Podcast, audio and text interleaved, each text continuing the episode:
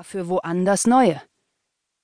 Die Transplantationen hinterlassen auch Narben, wenn auch weniger auffällige. Trotzdem bin ich nicht mehr ich. Kathleen Bennett, die echte Cat, wurde in dem Feuer, bildlich gesprochen, völlig verkohlt.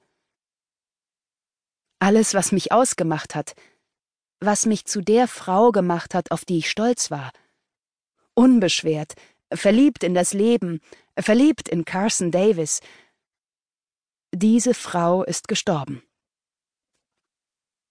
An ihre Stelle ist eine verbitterte, vernarbte Frau getreten, die Komplexe hat und sich am liebsten in Luft auflösen würde.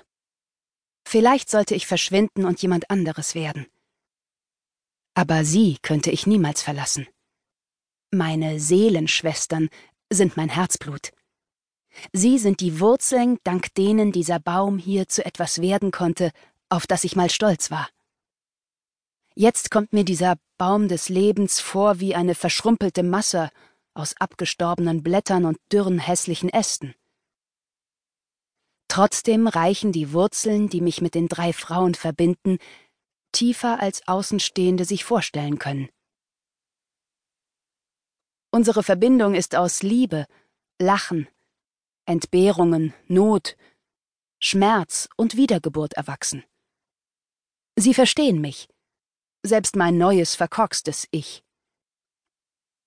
Und sie versuchen immer weiter, den Menschen wieder zum Vorschein zu bringen, der ich einmal war und der sich unter den Wunden verbirgt. Nach drei Jahren habe ich ihn immer noch nicht gefunden. Ich fürchte, das werde ich auch nicht mehr. Kathleen, bist du fertig? ertönt die Stimme, auf die ich inzwischen zähle. Der einzige Mensch, dem gegenüber ich völlig ehrlich sein kann. Chase Davis, der Mann meiner Seelenschwester Jillian, klopft an meine Schlafzimmertür. Bist du angezogen? Wenn du nicht fertig bist, kommen wir noch zu spät. Immer mit der Ruhe. Und ja, ich bin angezogen. Komm rein. Ich seufze und puste mir gegen den Pony. Ist doch sowieso egal. Mich guckt eh keiner an. Und wenn doch, dann sieht er nur ein entstelltes Monster. Er betritt das Zimmer nur bis zur Schwelle und drückt die Tür auf. Sein marineblauer Anzug ist ihm perfekt auf den Leib geschneidert. Dafür habe ich gesorgt. Meine neue Herrenmodekollektion nimmt langsam Gestalt an. Wenigstens diese eine Sache in meinem Leben läuft gut. Und das, obwohl ich mit der rechten Hand nicht mehr machen kann, als bei der Therapie einen Stressball zusammenzuquetschen.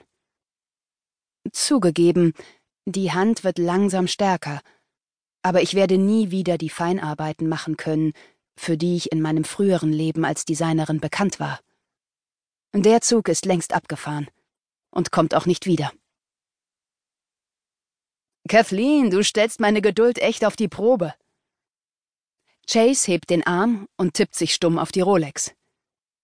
Ich lächle und greife mit der linken Hand nach meiner Handtasche auf dem Nachttisch. Und deine Frau und Kinder nicht? Er runzelt die Stirn, aber seine Mundwinkel zucken nach oben. Chase muss immer lächeln, wenn er über Jillian redet. Er kann nicht anders. Meine temperamentvolle, rothaarige beste Freundin und die süßen Zwillinge sind sein Ein und alles, und er genießt jeden Augenblick. Er schürzt immer noch leicht lächelnd die Lippen. Wie dem auch sei, wir müssen los. Sonst bekommen wir die Testergebnisse nicht rechtzeitig. Ich bin schon gespannt, was diese neue Technologie zu bieten hat. Chase Davis. Mein Optimist. Seit dem Feuer hat er es sich zur persönlichen Verantwortung und zum Ziel gemacht, mich wieder hinzukriegen. Naja, nicht nur mich. Alle Soul Sisters seiner Frau. Er hat Bree mit ihrem Yoga-Studio und Maria das erste Jahr mit ihrem Apartment geholfen, bis sie mit Eli zusammenkam. Aber für mich ist er noch mehr gewesen. Mein persönlicher Held. Auch wenn ich ihm das so nie gesagt habe. Meistens tue ich so, als würde mich alles nerven, was er macht. Dann muss ich mir nicht eingestehen, was ich wirklich empfinde.